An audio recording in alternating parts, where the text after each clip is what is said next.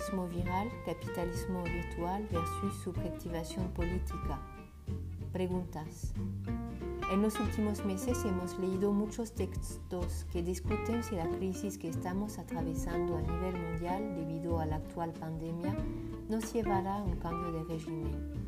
El debate lleva a la polarización entre, por un lado, quienes argumentan que la catástrofe pandémica era necesaria para llevarnos al tan esperado régimen comunista y por el otro, aquellos que temen que se produzca el fortalecimiento de regímenes autoritarios.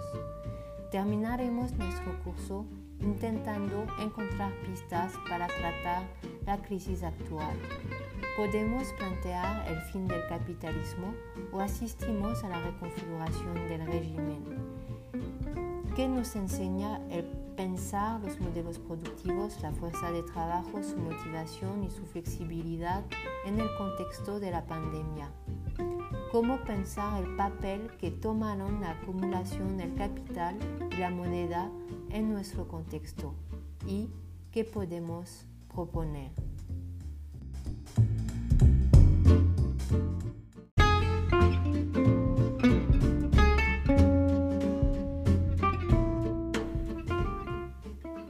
Los últimos meses hemos leído muchos textos que discuten si la crisis que estamos atravesando a nivel mundial debido a la actual pandemia nos llevará a un cambio de régimen. En su dimensión más metafísica, el debate lleva a la polarización entre, por un lado, quienes argumentan que la catástrofe pandémica era necesaria para llevarnos al tan esperado régimen comunista y por el otro, aquellos que temen que se produzca el fortalecimiento de regímenes autoritarios. La pregunta por el fin del capitalismo o su reconfiguración no puede pasar por alto el análisis de los modelos productivos, ni de la fuerza de trabajo y el tipo de subjetividad política que los acompañan. El capitalismo en su estructura tiende a reproducirse a sí mismo, absorbiendo la fuerza de trabajo y la técnica. Es en gran medida a partir de la producción de capital para el capital y no para la remuneración del trabajo y el valor moneda que la máquina capitalista se viralizó, atrapando nuestra subjetividad. Hoy, de manera preocupante, todos dependemos de Internet y de la tecnología, de celulares, pantallas, televisores. La cultura virtual que nos vimos obligados a desarrollar durante esta pandemia nos ha llevado a una extrema dependencia de las tecnologías, que a su vez llevó a que la moneda tenga una dimensión más viva que el trabajo. La moneda se desplaza en otros sectores, mientras nosotros estamos inmovilizados. El capital deja de lado las materias primas, como vimos que ocurrió con el petróleo, en tanto una empresa como Amazon se expande y el sector de las editoriales independientes se ven fuertemente debilitado.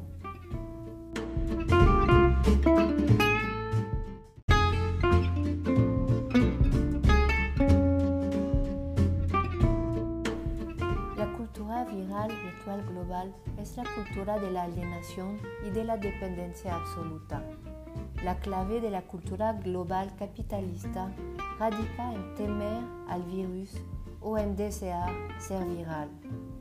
En esta encontramos hoy que la fuerza de trabajo está concentrada en las actividades esenciales, conformada en su gran mayoría por mujeres y trabajadores precarios racializados, explotados, invisibilizados u obligados a sobreexponerse al riesgo y la privatización. Es el caso de los médicos que deben manejar la realidad de la pandemia en términos sanitarios.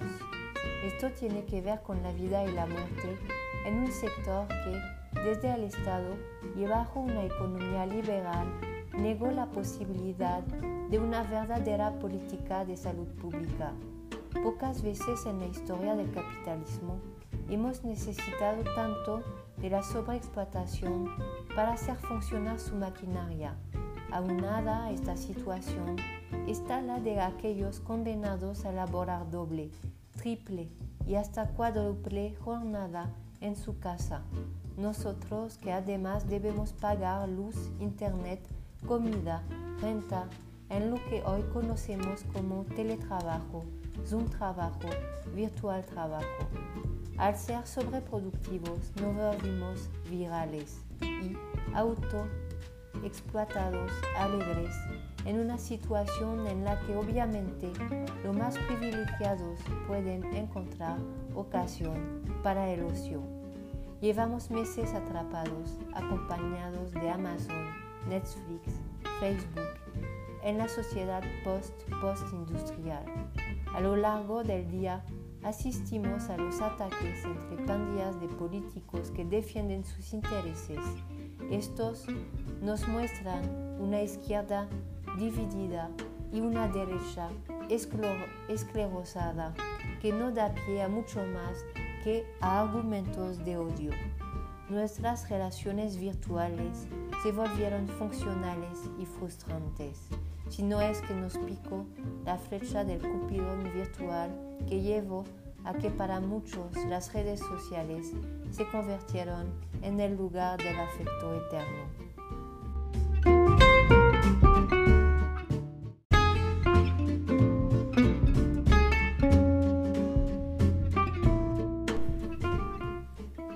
Bardini, sociólogo y agrónomo, desarrolló la tesis de la subreactivación viral. Es en un reciente artículo titulado COVID-19 y capitalismo genético. COVID-19 y capitalismo genético. Bardini se interroga sobre las diferentes formas de viralidad biológica, informática e informacional, sobre el poder del código, de los bancos de datos y del patrimonio genético en nuestra economía. Según su visión, entramos en una nueva fase del capitalismo que traza un eje entre el código binario de las computadoras y el código genético de lo vivo. La teoría del valor rápidamente esbozada aquí se concibe de la siguiente manera. Como pretendía la economía política marxista en la era industrial, el tiempo de trabajo debería haber sido el punto de referencia, el referente del valor de uso, traducido en remuneración a través de la moneda. Sin embargo, debido al capital fijo, la máquina se volvió el referente último, el motor de una economía totalmente orientada hacia el valor de cambio. Cuando el capitalismo se convirtió esencialmente en capitalismo financiero, la moneda se liberó de su papel de mediación y perdió su enclave en la materialidad del trabajo para convertirse en su propia causa, en su propia mediocridad. La moneda se usa para producir moneda, en una espiral de virtualización fuera de control, en la que el dinero se convierte esencialmente en información. En lo personal, no quiero la eternidad viral que consagra el reinado de la moneda y de los todopoderosos. En dicho reinado, la moneda parece estar viva, mientras nosotros desaparecimos como fuerza vital y alternativa, como cimiento de lo colectivo, de lo común. El trabajo como fuente de emancipación parece haber muerto.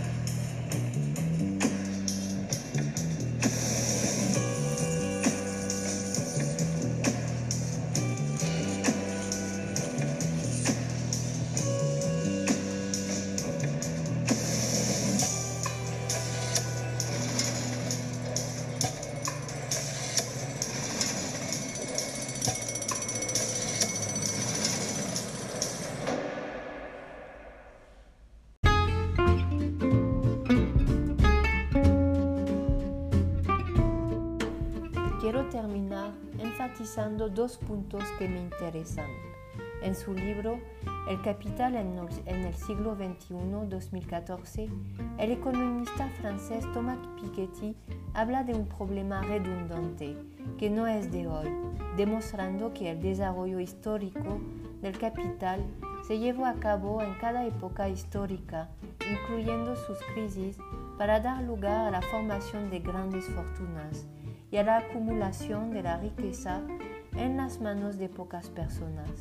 En este sentido, pienso que hay que romper esta lógica y hacer que las cosas circulen, que el capital circule. Por el momento, nosotros no podemos tener mucha movilidad, aunque nuestra propia circulación tampoco cambiaba el tema de fondo y yo diría que incluso lo agudizó. Podemos hacer que las cosas, los bienes y los servicios circulen y sobre todo hacer que el capital circule y no sea retenido en pocas manos. Por supuesto, pienso en el mercado de trueque, en regalar aquello que no utilicemos. Claramente pienso sobre todo en un gran impuesto sobre las grandes fortunas, en revisar el derecho de propiedad, en buscar una coordinación política de la izquierda a nivel internacional que permita imponer internacionalmente indicadores diferentes del Producto Interior Bruto y que tomen en cuenta la degradación de nuestro planeta, la salud pública, el derecho a la educación, la protección de las niñas y niños de todo el mundo, el bienestar común. Tenemos acceso a muchos especialistas activos en esos temas que podrían contribuir a ello.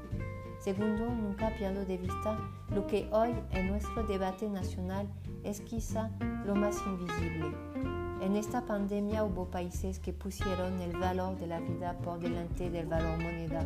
Por ejemplo, Argentina, Portugal, Vietnam, países de los que poco se habló en el debate público viral, países que pertenecen a un nuevo mundo, un mundo de cooperación entre el gobierno y la sociedad civil en pro del bien público.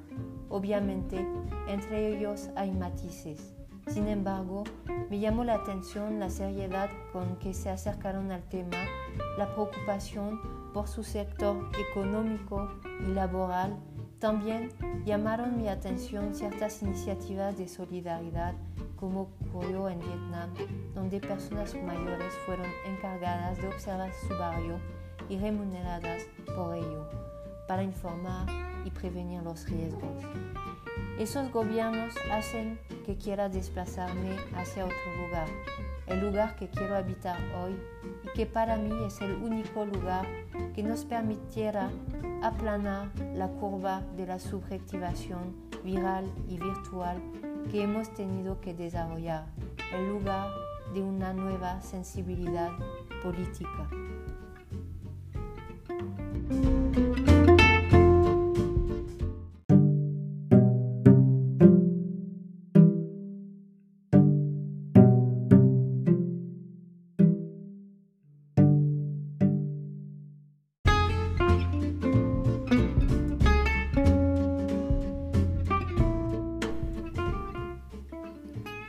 Sesión escuchamos la música y el DJ Eric Vernagobres. 90% de sus sonidos vienen de la empresa automotriz Peugeot.